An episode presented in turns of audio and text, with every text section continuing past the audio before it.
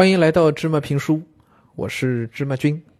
咱们读这个佐贺的超级阿嬷啊，这章呢是佐贺的名人，讲的是阿嬷啊在邻居间的这些事儿啊，人情冷暖的一些事情，但其实是非常美好、非常温馨的一个章节啊。呃，这种嗯人与人之间的亲切和这种温暖啊，咱们上回讲就是大家现在的都市生活里边。真的是蛮难感觉到、蛮难体会到的。那文章里又说了一个事儿啊，说交水交水费，交水费大家都知道，咱们现在特别简单，对吧？拿手机刷一下就就给付了啊，或者去便利店跑一趟就把钱给交了。那家家户户都要用水、用电、用煤气的，那按月那都得付这个钱嘛，是不是？啊，很正常，而且这也花不了太多钱啊。那现在水费一个月就那么几十块钱的事儿，哎。但是在那个时候啊，阿嬷那个年代，啊，还是在日本啊，战后的时候，要交个水费、电费啊，不是那么容易。那是有人定期来收的。有一次，来收钱的大叔很随意的说出了令人令人心惊的内容：“大妈，自来水费三个月没交了。”同学们，你知道长期不交水费会发生什么吗？不知道，不知道，你可以回家试试，让你爸妈三个月别交水费试试看。哎，你们家自来水都会给那个水电站给停了啊，都会都都会让自来水厂给你停了的。啊，自来水厂会觉得你这赖账啊。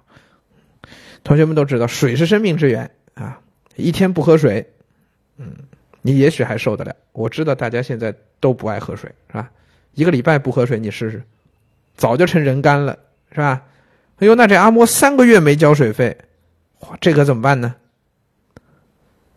阿嬷听了一副有点困难的表情，看到在一边的我，立刻假装不知道的说：“德永军，呃，最近两三个月都没喝水吧？”我我一看这情况，只能点头，心里却想：怎么可能？可是收钱的大叔一听，就大笑说：“哦，那我下个月再来。”很干脆的回去了。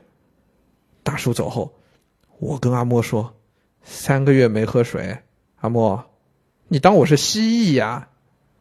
阿莫眼眶泛着泪光，继续笑。很显然，阿莫是撒了个谎，对吧？咱们不去说这个对错，我想跟大家分享的事情啊，说你看这个。